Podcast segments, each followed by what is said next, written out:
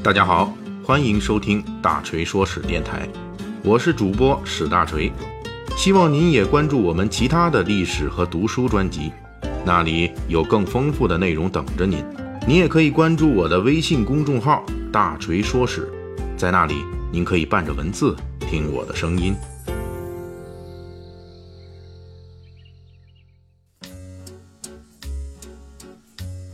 二零一七年度的维多利亚的秘密时尚大秀在本月二十日登陆中国上海，这是全世界最顶级的时尚大秀，五十多位世界顶级超模走上 T 台，将维密开创的内衣时尚大秀在国人面前艳丽绽放。一九七七年，美国塔夫茨大学以及斯坦福商学院毕业生罗伊·雷蒙德在旧金山用银行贷款四万美元。和自己东拼西凑的四万美元，一共八万美金，在加州的帕罗奥图市斯坦福购物中心租了一块小场地，专门售卖女性内衣。这一年，罗伊·雷蒙德三十岁。他开这家内衣店的原因是他曾经替自己老婆去买内衣，结果发现当时的美国，一个老爷们儿去给女性买内衣，会遭遇各种意想不到的迷之尴尬。而且大老爷们儿挑选内衣，如果选择那些稍微露一些、透一些的内衣，甚至会被店员视为潜在的色情狂分子。罗伊从这件尴尬事情上闻到了商机，他下决心为男人们开设一间给老婆买内衣内裤时不会尴尬的店铺。罗伊开的这家店铺内部装潢使用了英国19世纪维多利亚女王统治时期的内饰风格，而且采用了大量海报和产品图册的方式。为前来购物的男人们提供隐私的充分的服务，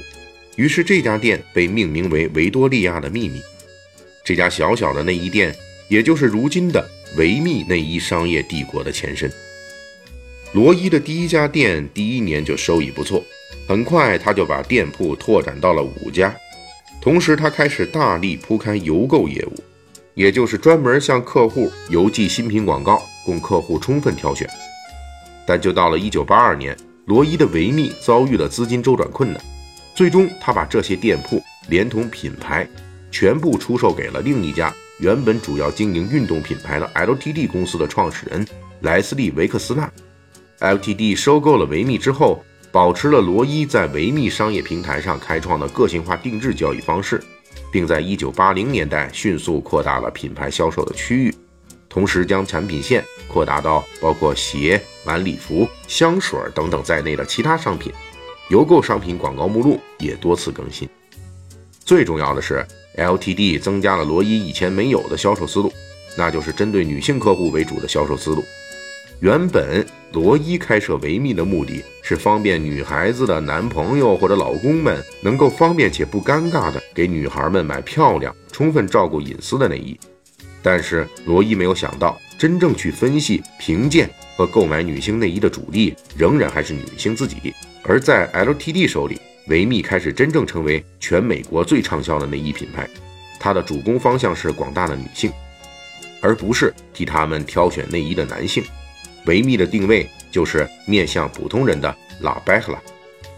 话说回来。维密内衣即便在今天，除了个别款式之外，大致价格也就是在五十到九十美刀之间，属于性价比比较高的产品，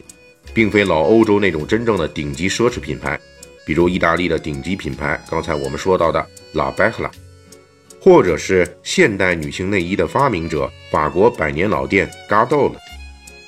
在此，大锤多说几句，目前的奢侈品和时尚领域。属于能够非常充分显示过去五百年强国力量对比的行业，在这个行当里，真正的顶级奢侈品牌都是老欧洲的纯手工打造，话语权也基本掌握在人家手里。而美国这种近两百年来崛起的大暴发户，他所诞生的那些品牌，更多体现在重金营销推广上。这方面的差别，举个不恰当的例子，有点像所谓的世家大族和土豪大户的区别。既然维密诞生在土豪国度，维密也走的是重金发展营销的路子。只不过在这条路上，维密的商业帝国之路走得非常成功。从1995年开始，维密正式打造自己的时尚内衣 T 台秀，这也是世界上首次专题内衣时装秀。为了扩大影响，那一年维密把自己的首次时装秀安排在了全美收视率最高的。超级碗决赛中场休息时段，二十几位模特上去大秀一番。作为出生儿，最初的维密秀是非常粗糙的。尽管如此，那一年的维密首秀仍然取得了惊人的传播效应。随后，维密年年投入重金，通过增加年度以及每个单元的主题、扩大市场影响等等方式，包括电视转播，不断增加维密秀的影响力。从此，维密和维密上的模特啊，也被称为维密天使的这些模特，他们成为维密核心商业品牌的重要组成部分。对比其他模特，维密天使的最大特点就是其表现力与维密内衣品牌是一致的，是共生关系。维密天使的八卦与故事也是维密内衣商业故事叙述的一部分。从此，一年一度的维密秀成为世界时尚界的一件大事儿，而其重金打造的时尚天使也成为了真正的时尚宠儿和多金美女。过去某年的世界顶级超模收入排行榜。前十名中有八名都是或者曾经是维密的天使超模。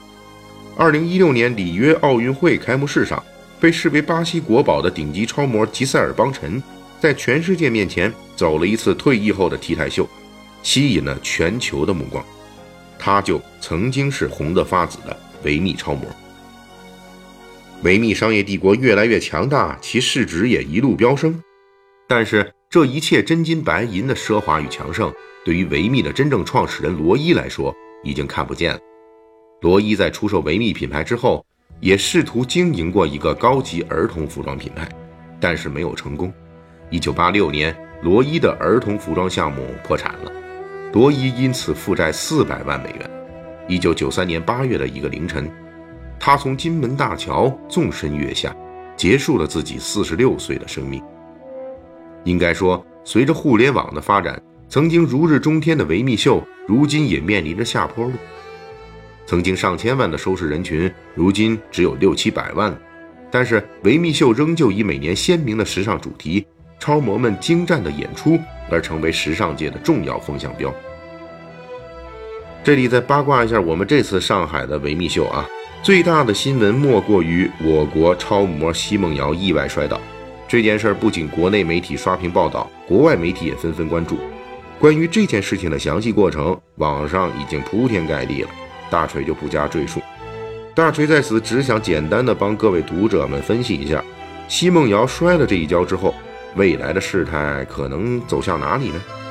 第一就是有可能跟奚梦瑶此前接受媒体采访时说的那样，在维密的舞台上如果摔跤，那就退休，因为维密作为顶级超模平台，竞争非常激烈，要求非常严格。这方面是有前科的，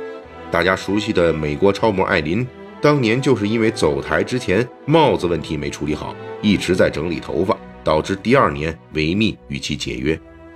第二就是没准这事儿就此打住翻篇了，这也是有可能的。毕竟维密当年曾经力捧那些生过孩子的维密天使重新出山，来体现自己的影响力与宽容度，这也是有前科的。